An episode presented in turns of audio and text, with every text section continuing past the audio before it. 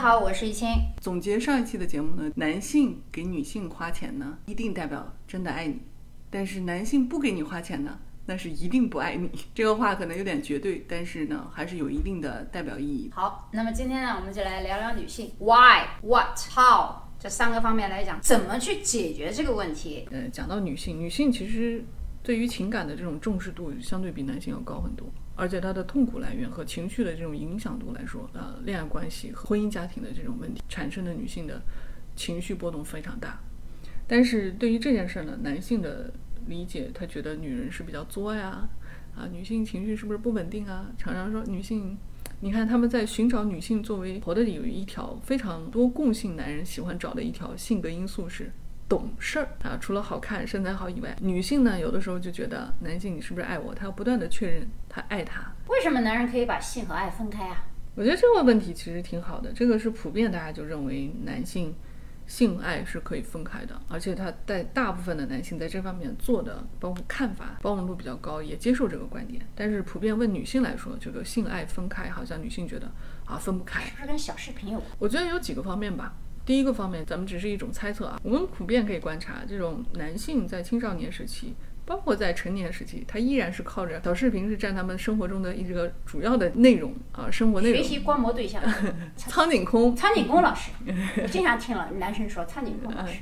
所以说，你说男生在从小的这个培养中，他没有真正的接触真正的爱情的时候，和情感家庭的时候，他接触的是什么？网上如何挑选喜欢的女性？这个动作和行为其实是每天在训练你挑什么样的女性可以刺激到你某些方面的欲望。这不就是换女人吗？这不是从小就花心。所以女人是很少有天天有这个需求，天天练习，就是她这个心理需求实际上很少的。我是觉得从小时候开始，这个男性。他要寻找新的刺激，必须换不同的猎物，而这个潜移默化不是说他故意的，而是生理需要。第二个呢，在慢慢的学习过程当中，他已经有这个意识，在不断的挑选质量更高的，而且刺激在感官。而且非常有意思的一点就是，很多女性就后来包括大家去看男性在看什么小视频啊，大家有的人也是去去，女性是因为男性为什么在看这个，他们去看，但是感兴趣。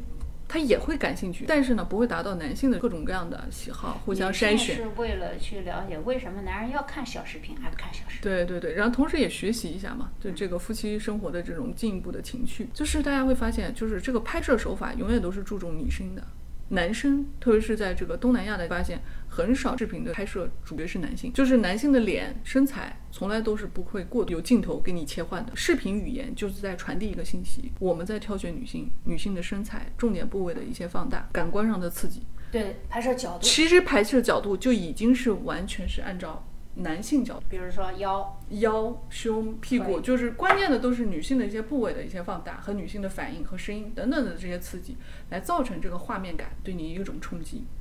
那但是实际上你去看这种小视频，女性其实你看的还是女性更多。但是这个会造成的这种心理影响是什么呢？男人就是始终处于一种选择女性的这种心态，这个心态是长期培养的一个过程。当你培养的时候，我选择女性。他就是已经在那个时候，他是选择一种性。那作为一种商，至于说是实体商品还是虚拟商品，它是一种选择权。我选择看这样的女性身体，还那样的女性身体。所以结合我们上一期讲的这个多巴胺的问题和荷尔蒙的问题，其实他三年一线以后，他并不代表对他原配或者说他原来女朋友不爱了，只不过说性方面的新鲜感消失了，所以他还是需要有一些不停的去寻找。只不过因为一要么怕老婆，二。要考虑到孩子的问题、情感问题，所以他不敢越狱。实际上，从他本能来讲，他是可以把性和爱分开的。所以很多女性朋友不能理解这一块的，要么就是觉得他花心，呃，但是实际上从背后来讲，我觉得这是常态。但是怎么样来平衡这个性与爱和家庭的平衡，这是另外一个话题。我觉得这个也也包括另外一个，就是男性和女性对爱的标准是不同。男性认为爱是什么？只要我在外面辛辛苦赚钱，我我钱全。回家给老婆，我照顾孩子，有事儿我担着，我照顾家。他认为这就是爱的表达，责任感。但男人对爱的更多的理解就是责任和承担。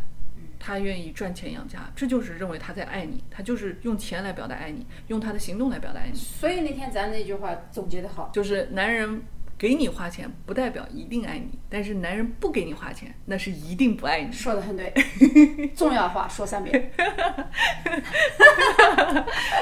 那还有一个问题就是说，女性对爱的包含认为你爱我，你应该对我身体上也是有迷恋的，那证明女性的一种魅力。那实际上它的默认值就是你爱我和我们俩在一起的这种情感关系的这种交融，他会更加认定你对我是女性魅力，他有一种自我认可度的，互相对这件事的理解就会造成后续的一些处理问题的上偏差。当然了，这个是需要两个人磨合的。如果两个人都认为能接受这件啊，没有对与错，只有这两个人是不是在这件事情上沟通、认可是价值观是一致的。所以你可以看到很多夫妻，哪怕就是长期不在一起睡，但是他俩一直过得还很好，这也是我们比比皆是可以看到的例子。好，刚才呢我们讲的原因 why，就是因为这个小时候这个性与爱的小视频啊，其实一个潜移默化的过程。第二个呢，现在我们呢反过头来讲 what，怎么样？为什么大家男人和女人在对托付终身上想法大环境，比如说这个六十五页 PPT 的问题，为什么就是全民都在讨论这些问题，而不是讨论经济啊，讨论科学啊？咱们这个社会怎么了？嗯，我觉得疫情讲的这个问题特别好。你看，最近我们看到，不管是各个热搜啊，各个群里面这种热议的一个啊吃瓜群众特别多讲的这个六十五页 PPT 女海王的故事，在看待这个问题，其实我们不纠结于女方做的对，男方做的对，这个其实我们不谈。但是我们其实是很好奇一件，同样的环境下啊，为什么这样的广泛的我们的业余生活中产生巨大的反响？大家人人都不算是个名人，也不算一个，只是一个八卦，为什么能产生这么大的反响？大家每个人都陷入争执，说他对，他对，他对。我们其实实际上是把我们的注意力在转移的。那我们的注意力是不是有关注到你的个人成长、你的内心世界，寻找真实的自己，挖掘你自己的潜能，找到你的精神内核？我们实际上是非常少的时间去思考的。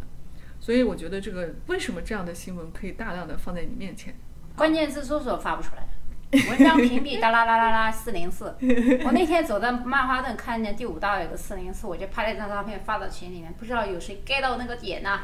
而且还有一个问题啊，你看西方社会，你认为美国西方很 open，但是它的主流媒体绝对不会大肆宣扬三角恋、婚外恋、小三儿。嗯，他们也有一些小报会讲，但是呢，不会达到普通老百姓天天讨论、上班讨论，然后我们私下朋友之间讨论，侵占了我们大量的时间去议论和争执啊。就是你没有一些个人爱好啊、运动啊，你你的关整个注度社会都没有主心骨。对对对，个人主心更是骨这个就是你的精神内核你没有，这也是导致一些外恋啊。你没有精神内核，你当然是需要就是别人爱你啊，我爱你啊，然后找到自己，感觉好像有人爱了，我就存在了。怎么做的这个问题的时候，首先我们得了解男人对女人的爱和联想是怎么出发的，女人又是如何来托付终身的。咱们先今天举一两个小例子，然后我们再展开啊。啊，好，他的联想其实主要的发挥都是在性联想方面，比如说他你穿了一件衣服，他第一反应会想到什么，或者说你发了一个照片啊，或者说看到女性的嘴巴、呃腿、呃身材，他都会联想这个女人，就是男人对性联力非常非常强我。记得你看见漂亮女人会怎么样啊？他只说的非常直接，就想上啊。我说啊，就你这样还想上？嗯，对，男人对女人的最高评价就是这个女人我想睡，只不过他敢不敢那是另外一回事。那为什么有的男人他觉得睡完这个女生以后就对她不怎么地了，但是有一些男生不一样。那就取决于他想睡这个女生是因为冲动，只是身体上的冲动，还是说这个女人给他有带来从精神上、身体上。但问题是，有的男他习惯他就是睡女，花心男人加一个上引号啊，浪迹天涯的这种男人，他好像很多女性，其实本身来说他是找不到内核。变这种类型的男性，在情感世界里面他是缺失很大的，他是没有叫安全感，比如说父母离异安全感，，对对对，他自己就不相信爱。那第二个呢，还有一种类型逃避型，就是这种依恋关系。那我们给女性的劝诫，不要找到这样的男人，对有没有什么办法？对，因为你不是专业的，他这个需要是专业的去。不过我说句笑话，你们也不要以为女人睡了，男人就会对你有多爱，一样。女性为什么很容易，只要睡了对男人的情感关系不一样呢？它有一个生理原因，因为女性会催产素，你睡了以后，女性就有一本小说说走进女人的心是通过阴道走进去的。啊，有本著名的作家写的一本书啊，进入身体的时候有一种母爱的这种感觉会产生出来，会对男人爱的感觉。那这种爱其实也是掺杂母爱，这个印证了另外一种话，我们常常说，女人再小都是个妈，男人再大都是个儿子。甭管你跟这个男人他是比你年纪大年纪小，他在你面前真正的爱你的关系里面，他会像个小孩儿一样。很调皮的小孩一样。在跟男性上床之后呢，他会产生一种体内的一些很多，导致他对这个人产生的这种愉悦感，感触比较好的话，对女性的感觉会更加加重了他对爱的这种确认。婚姻中的话，跟大家一些小的技巧，就是你要跟女性在一块相处的时候啊，要尽可能给予支持、鼓励、肯定，因为女性是什么？女性是靠耳朵来编织爱的，她是靠耳朵来营造爱的感觉。男人靠什么？男人靠眼睛，这就是为什么说女性要打扮、要美丽、要保持个人魅力，是因为男性是靠身材外在的表现，他非常肤浅啊。这个当然我是上引号和下引号肤浅，但是男性是很直接的，这女人身材好啊，我有想法啊，这女人长得不错啊，他他都是表他在形容女人的时候都是用这种词来形容的，为什么？他就是靠眼睛来看的。但女性有的时候看女性，我们都不是这样说。哎，这女的挺会打扮的，长得不错，但我觉得一般。你看这女性在形容女性的时候是什么？是因为我们在看她的内涵，觉得这女性没东西啊。但是男性不看这些，什么内涵不内涵？我就我第一反应是这个女孩子身材好不好，长得好不好看。我想到是从某种意义上来说，他对女性没有什么具体要求，是因为睡了开始了，他有想。因为睡了又不是娶你做老婆。这个咱们另外说。但是他靠近的时候，他就是才开始慢慢的想要了解这个女孩子，想要了解，哎，是不是有可能发展啊？而且还有一种情况，这也是不得不说我们中国的一个特点。中国如果不跟人说我们两个是认真交男女朋友的话，是不太容易睡得上。特别是在过去啊，都是以交往男性以我找女朋友前提。所以有的男生呢，他会觉得啊，我们只是睡一睡，反而他说想要保持界限，但是同时也要跟人家想要怎么样。但是又不想负责任，但是他又不想承担这个说出来的这种心态。海里面存了一堆的鱼，然后一个个都是备胎。你说的是养鱼是吧？对对对，养鱼系。争议最大的还是知识面，有人说这女海王不学无术，耍弄感情，玩弄男性。但是呢，我看也有一个比较有名的博主，听说还是哥大毕业的，后来搞了一个公众号，名字我就不提了。好像是说站在了女方一边就被骂得狗血喷头，你怎么看？我觉得这个事情，首先，嗯，光听一方的词，这肯定是啊，不能完全的是确认这个事情的这个完整性。那但是呢，我觉得这个事情里面是有一些蹊跷的地方的，啊，比如说，嗯，首先我们认为这个女性在处理这件事的时候，肯定是有不太欠缺，肯定是欠缺考虑的。你不能说你一边还有保持着。情感关系，你这边又在跟人订婚，我其实产生另外一个疑问，就是一个女生啊，不不一定是女生吧，一个人处理关系处理成这样的话，反而更加有理由让我相信，这个人是不是很容易被人控制啊？听说有抑郁症。哎，对，好像听说是这样的，但是这个是女女生在她的微博里是这么写的，但是咱们不得而知嘛。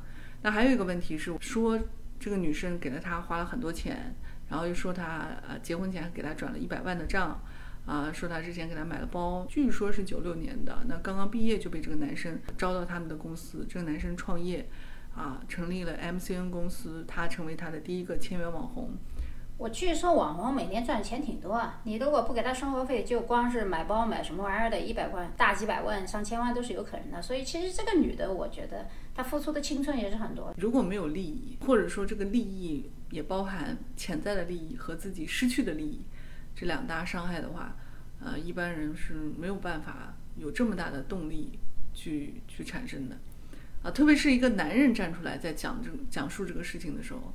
我相信，如果没有一个利益方的损失，这个女生据说还是整容过吧？她下了剧本啊，在这个情感世界里面，特别是婚姻里面，是希望他是得到了他的投资，也是得到了但问题是现在都是瓜子脸，都是刷刷刷。这个漂亮呢，其实我们不是目标客户。大众的这男性呢，也就是目前这个适龄男性、大众男性呢，那是他们是主要目标对象。我曾经看过一个说法，就是说很有意思，说为什么现在大家看到的网红，包括整容整的都是很相似的。后来一想，也对啊，为什么呢？他们明知道他整的都差不多，他为什么还要整成这样呢？他整成这样，他养的鱼才最多呀。否则的话，你想，如果你只是整整成王菲那样，那你仅仅是王菲的粉丝喜欢这种类型。那你这么说来，就是大众取向都一致啊。也就是说，你当你取向大众最喜欢的那类型，那就是审美疲劳变成很 low 的那种同一线性战线。那也有可能这是男性现在整个审美。那反过来看，我看现在男男性也不像刚强那样子，都是那么娘们儿。但是，但是这也是就是说，这个整个时代现在大家在这个舆论，就是这个电视台啊、电视节目里面都能看得出来。哎，我突然想起来，嗯，窦文涛他们那个什么《铿锵三人行》里面有有个爆料，说现在那个制片人都是女的，说吃饭都不要请小姐，都要带那个什么发型师啥啥，都什么剪辑都上，只要长得漂亮就行。哦，对对对，我男的这这集我也看到了，就是他们讲讲这个事情，我觉得也蛮有意思的。真的，哎，说如果不带一些这个流量明星啊、小生啊这种演员啊不啊，陪吃饭，哎，不陪吃饭，不开心就是不开心。开心对这个片子不太容易省得过咱。直播刚开始从游戏里面的直播啊，包括这种女生，但是直播其实某种意义上也代表了另外一种反应，经济下滑。经济下滑。你想，我在直播间里面，我只要打赏一毛钱、一块钱，我就能得到这个女主播，或者说甚至打打赏个十万啊，要看你这个女主播粉丝多大。如果粉丝少一点，你可能打赏一个点赞加一个会员啊，什么粉团，他可能就说：“哎呀，欢迎你啊，王王先生，你又来了。”他他很热情的招呼你。你想想，如果你要是去一些特殊的场所啊，这这一几声招呼那是要花钱的。现在人都喜欢新名，我我现在都跟不上节奏，好多新名词我都要学习学习，我还不能理解为什么女性的投资都是在婚姻和情感上，你看，男性在讲到情感投资的时候，其实我们讲的是让至少还有自己事业呃，对他还是保留事业的，他是以事业为重啊。他找的女性也是要求女性能支持他做事业的。对，而且这个女性投资情感和婚姻还不仅仅是中国，国外也差不多。嗯，国外也是为什这样的？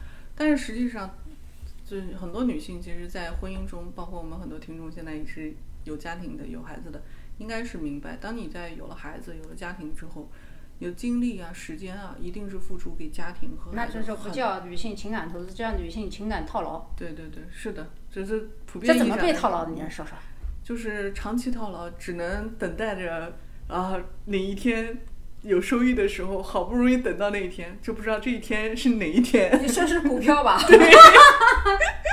我记得哪一个那个 YouTube 油管上有个主播讲的蛮有意思，说这股票嘛下去还是可以割舍的，他又不是太监，割了回不来了。对呀、是这样的，就是高价位入场，然后呢深度套牢，一下子跌了跌到 你已经割都割不下去的地步了，那你只怎么办？你只能等。嗯，女性都是网红脸，男的都是那个娘娘腔小白脸。嗯，这实际上也是一种风气和精神萎靡。包括我们回溯到宋代的时候，阴盛阳衰的这事情，你从唐开始讲的。武则天那个张氏兄弟啊，这种男宠呢的出现啊，到后期啊，这个宋朝对五代十国啊，整个男性喜欢打扮像女性一样，呃，女性喜欢穿男男装。那这个风气其实不是现在就有的，就是以前就有的，某种意义上就引导了一种潮流，就暗示男性的这种衰弱啊。所以你看现在为什么姐弟恋这么盛行？嗯，其实某种意义上是因为他们的精神实际上是往弱势文化进行的确，引导的。那那男人为什么喜欢姐弟恋？现在为什么都不喜欢同龄的和妹妹了？你像我们很多很早的以前的这种文化，是说绝对不愿意找比自己小的，嗯，男的也不想找，女的也不想找比自己小的，是完全不接受的。现在基本上还能接受弟弟，嗯，对。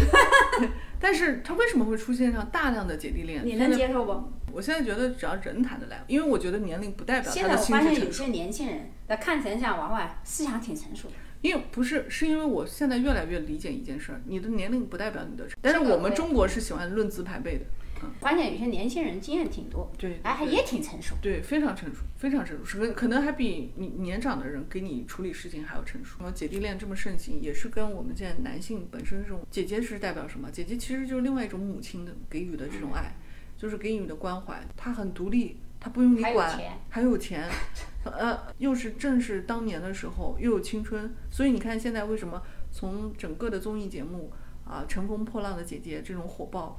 啊，整个的这个姐弟恋的火爆，包括你看最近这个流行的这个，啊，王子，哎，什么传说中的陈芊芊，什么女儿国，全是这些东西。对对对，你像那个呃赘婿其实你知道为什么我看剧看那么多吧？嗯嗯，但是我觉得看剧其实多是因为我觉得现在的编剧啊是最最了解整个的我就是看社会风情。电视剧包括网络用语，这就是一个社会风气问题。它是一个风向标，非常对很重要的一个风向标。而且现在什么剧流行，年轻人喜欢看什么。咱说到斗罗有点意思，嗯，我觉得你你就有点像那个 治愈系的，我属于敏攻系的。我觉得是这样的，整个的电视剧文化、电影的这种审片制度啊，很多人认为好像是国内，其实全世界都是一样的。我们看到的、听到的，其实某种意义上是被别人引导的。这个跟股票投资也是一样的。当你开始觉得你的股票要涨的时候，你看到的都是上涨的消息，啊，你的消息源释放的是非常匹配你的上涨。包括我突然想起来，就前几天狗币交易的时候，咱国外不谈，不谈美国的这些，还有加拿大的。嗯，我记得在火币网有人交易进去以后，大概三十分钟前还没有到仓，很多人说其实这后台是有操作的，我也相信是有。前段时间这个阿里被呃罚款，罚了一百八十多个亿。那其实这个事情在发生的前一天啊，应该是美国还是哪家机构，它。减持了大量的股票，那紧接着第二天这个新闻就出来了，这个阿里被罚款，那就很难不联想啊，你这个事情的这个减持的这个时间啊节点如此错，呃，包括后来的这个阿里在前段时间又又涨回来了，就是这个报道啊，包括我们看到的、听到的，某种意义上来说，包括你的电视剧和电影，某种意义上来说，其实是一个大趋势的一个体现，但是因为我们身在其中。你生活在你每天的生活中，你感受不到那个趋势。如果你不去特意的总结和归纳的话，你是忽略那些风向标的。你比如说，这很明显，有一段时间我们打开电视，你可能各个台都是抗日剧，啊，这种风尚标是很明显的。你你你可能过段时间，就像美国一样，嗯，到处都是民主党控制的媒体，说的都是民民主党好，共和党不好，嗯嗯，这个时候支持一下 BOM，那个地方又搞一个白人直上。其实媒体都是被控制的。不，当我开始发现媒体，我们看到的，我们周围人看到的，你电视上听到的，可能都是有意在那灌输，因为你的选择是有限的。那你接收的信号，某种意义上就是对你的潜意识进行重新编程了。那我后来发现这个问题的时候，我就觉得我们需要更多的声音。真的是投资吗？不见得。其实它含深深含着就很多深层次的东西。我们为什么要谈男性？为什么要谈女性？因为这个世界是由男性和女性组成的。我们为什么要讲投资？你只有了解男性的这种生理、这种心态、生理状况和心态状况的变化，和女性的这种情感变化，我们才能对市场资源和市场客户的这种调查，你才能理解你如何倾向性的做一个策略。产品投资对产品投资的设计吧。啊，你比如说你是针对女性市场还是男性市场啊？那。目前其实为什么现在大家大家看到的我们的直播啊，以女性为主的？因为经过调查，百分之八十的女性，第一是家里面的主要花钱人啊，比如说买个家居啊，啊订个东西啊，啊，然后家里面的婴幼儿产品啊，孩子的东西啊，都是女性在付钱啊，男性他是出钱，但是他不决定花钱，哎，这个是一个很大区别。那女性还有什么？女性如果是年轻女性的话，那她要投资自己，那她也喜欢买东西，啊，所以你看我们做的很多产品其实是针对女性。这个事儿咱继续唠一下。侃爷的老婆呢，他们就是引导了一个潮流，就是做这个私密保养。哦，括约肌针对女性，就是到一定年龄了以后，女性的这种肌肉松弛，然后产生的失禁不是一样吗？到一定年龄的时候是容易失禁啊，特别是生完孩子的女性，很多时候会出现这种情况。就是你的这个身体，所以这个私密保养呢，当初呢是针对这个原因开始展开的。当然，我这个调查，我这个说法不一定有有有准确的来源，但是这是我们一种猜测吧，渲染的。你你要不赶紧结婚啊？你大学毕业了就要赶紧找男朋友，找到男朋友你就要找一个好人家，赶紧结婚了。哎，南海王不是一直存在吗？从古代就开始有。不是，南海王如果是男童里面，南海王更多。普拉男。咱女人为什么要投资婚姻、投资情感？没有其他的。那你可以不结婚，是吧？也有这种不结婚的选择。但是，所有的人为什么老一辈的人不停的让孩子说你要结婚，你要找一个人啊，可靠的人依靠？那还不是因为对未来的人生风险，怕你一个人走不下去吗？那其实大家知道，人生其实很多多灾多难的。我们这一生其实是平时做好准备工作，然后面对一些嗯人生大病啊、意外啊、困难啊等等的情况啊，你旁边有一个人可以陪陪你一起走过去。我觉得本身婚姻制度它就有点像合伙人制度啊，你找一个人跟你平摊风险，啊，两个人共同努力啊，然后在关键的时候能不能扶你一把，给你一点支撑。物质方面的东西现在对每个人压得喘不过来气，我觉得这也是很很难平衡的。你说光有爱没有钱，在这个社会里面现在他很痛苦的。嗯，等你生了孩子，你你要交这个培训班费啊，交这个。这个上学的，包括要买学区房等等等等这一系列的事情，还要考虑出国。那照你这么说，反正大家都知道，男人会出轨会花心，那还不如找个有钱的。那这也是不排除有些人是这么想的嘛？我觉得这个是个人的选择。但是我觉得刚开始的年轻人不是这样，基本上我觉得像我回忆过去十几岁、二十多岁的女孩子，绝对不会找有钱的、长得不好看，哪怕身高不高，她都会挑剔。不喜欢不爱，所以不谈恋爱。哦，是吗？啊，太多了。现在也是一样，二十多岁女孩，你让她找个有钱的，她不喜欢的。我觉得这个跟很多这个女孩子的这个心态培养出来的心态是有关系的。嗯，咱们分几种来讲吧。因为一种女孩子找有钱的啊，你你就像你说的，他认为钱很重要。那他有几种情况，就像之前的杨超越说，啊，男朋友多的是，但是工作不好找。啊，当时这个话就一下子上上了热搜了。事业的重要性，它的付出是回报是，你的付出多少，你的事业相对来说就比较比较公平的，能给予你回报多少。但是感情世界，特别是现在这么多大家听到的这个新闻报道啊，情况大家对感情是不信任的，不信任居多吧？啊，产生这种诱惑，这也是因为社会焦虑里面没有人人没有内核，导致这个婚外恋越来越多。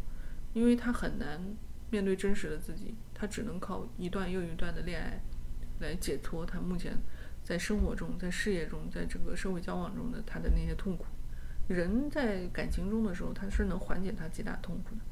啊，那说到底还是没有精神寄托。对，非常非常没有精神寄托。其实现在大家想，为什么现在的人听到什么小三儿啊、外遇啊，听到就哪个人都是一笑而过，就好像很正常的一件事儿。其实从这个意义上。就包括西方，大家很多地方其实也不能公开的这么，就好像这种文化默许的这种程度。咱谈这个女性投资都是婚姻感情，那那男的不也是投资婚姻感情吗？我觉得男的投资婚姻感情，他可能需要的更多的是考虑一些生育资源。虽然他有的时候屁股大腿长，但是考虑的生育资源是什么呢？这是一种潜意识的需求。比如说，他希望他找的这个未来的另外一半。嗯，可以生孩子啊，那孩子要考虑他的基因，那考虑妈妈的这个智商、长相，啊，对吧？然后这个女性是不是可以照顾家庭啊？就是一个贤妻良母，因为毕竟男人要在外面奔事业，这个女人至少不能给他戴绿帽子。就这是男人很多所谓他们再喜欢漂亮，再喜欢很多厉害的，最后娶的还是这一类型的女人，因为这些女人才是他的核心需求。但是咱说反过来。那你为什么说这女人不也可以追求事业？女人有了事业以后，不也同样有？嗯，对啊，在今年这两年，现在流行的说“深圳女孩”嘛，这一个网络新词。什么叫深圳女女孩呢？就是说代表的是女深圳女孩就是专注搞钱，所以现在流行一个词叫“深圳女孩”。因为去北京、去其他城市，女孩还在聊这个男孩喜不喜欢我呀？这个人我们俩谈恋爱怎么样？都聊的是这些话题。那在深圳的这个风气就很明显，就是女生探讨的更多的是怎么赚钱啊，就他们就简单粗暴的说，就叫深圳女孩怎么搞钱啊。但是这个其实是一个风气，在过去里面，如果女性特别呃能赚钱、特别强势，她会觉得是一个强势的代名词，那会觉得是不是女强人？啊，过去女强人这话也不是在夸你，甚至就会觉得你是不是很很强势啊，压着男人啊。就是女性现在其实已经达成一些共识，就包括我曾经也看过一篇学术文章，女性目前特别是在今年疫情啊，有一篇学术文章都更加有代表性。疫情期间，男性和女性同时是在家工作的，就一对夫妻，但是女性要照顾到家家务劳动，照顾孩子，那她在她的工作时间和付出的时候，她的时间比男性普遍来说少一半以上，甚至是至少是三分之一的，因为她要多付出照顾家庭啊、做饭啊、照顾孩子啊。那我们就常常就是产生一个话题了：如果你可以花跟男性一样的时间在工作上，你能确定男人的事业，你一定不如他吗？我觉得从某种意义上来说，不一定。嗯，甚至说有可能你付出同样的时间、同样的精力，全力以赴，还有一个呃人在背后支持你、帮助你照顾家，说不定你的事业也一定能达到一定高度。有的这个趋势，我听说有很多男人愿意在家当奶爸，现在奶爸是个流行词，嗯，职业对，奶爸。我觉得也是时代的进步吧，就大家能接受吧。就是你你的工作更有前途，更我愿意对支持你。但是总的而言啊，我我我接触过很多八零后、九零后、零零后，好像这些年轻人啊，已经够开放的，嗯还是觉得说应该家里面男的要比女的强。嗯，反正我觉得这个男的比女的强这件事儿啊，本身是因为就这也跟前段时间这个脱口秀特别受争议的这个讲的一句话说。男性普通而又自信，然后我不明白男性为什么普通而又自信。现在流行一个词叫“普信男”，叫普通而又自信的男人，在网络上就产生到什么程度？这种激烈就互相的攻击。杨笠代言的一款产品啊，就是一款这个保洁产品，就是遭到男性的说举报，说他不足以去做这个产品，说你们为什么选择这样的人做代言？结果引发了很多女性的这种，就是一下子就觉得为他抱不平。你凭什么？因为他说了一句话，只是普通而又自信的这种话，这只是一个脱口秀，只是一个玩笑，只是一个段子，刺激到你了吗？对啊，这种无辜受害的，你像肖战也是啊。嗯之前有一年的时间，好像是网络的力量过于强大，就有点无聊。就是这些所谓的什么趋势啊、力量，这就是为什么我两耳不闻窗外事的原因，因为我觉得特无聊。嗯能理解。反正现在这个这个战场呢，普遍在微博啊，在这个呃网上。因为我们那个年代，上网的，说的难听一点啊，嗯八十年代末九十年代初全是清一色的博士研究生出国的，嗯嗯现在都什么人啊？嗯，你看现在这个风气就变成，如果你为女性说话，你就是不是代表女权？但是实际上它并不是女权男权的事儿。就像那个女海王一样啊，她有什么错呀？嗯这个观点其实你很难去表达，思考的不同，导致我们对很多事情的认为和理解上的不同。那这个话题呢，我们就在下一期播出，我们会揭露男人所谓的性联想是如何产生的，包括女人对未来和对男人的要求是如何去做的，请听下回分解。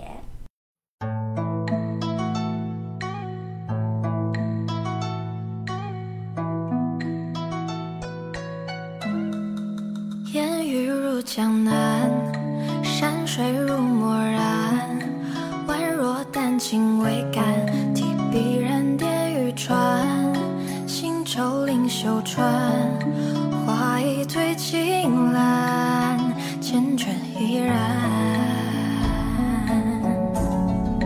天色正靛蓝，波光似锦缎。追着零星白帆，情满缱绻难，渔舟气未干，鸳鸯凭绚烂，青色相伴。一叶轻船，一双桨悠懒，一面江风微拂素罗衫。渔火点点聚散，海乃声声浅淡。今晚，炊烟袅飘烟斑。一叶轻船，一双人倚栏。一曲烟雨，行舟太缓慢。执手相看，把酒当歌言欢。红尘路漫漫，愿今生与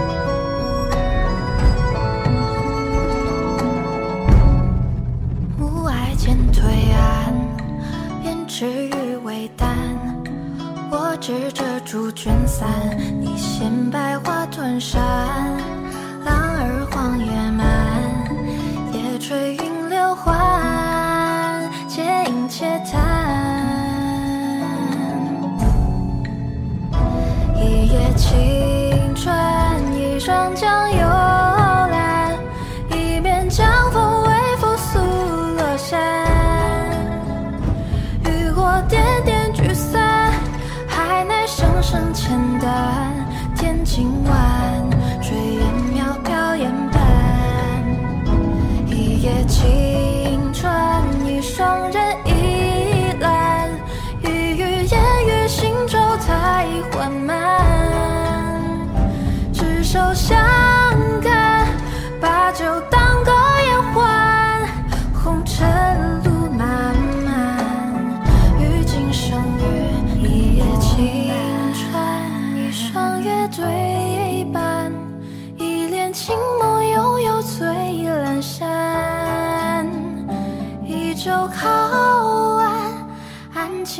声空斩，莫怨良辰短，曲终了云。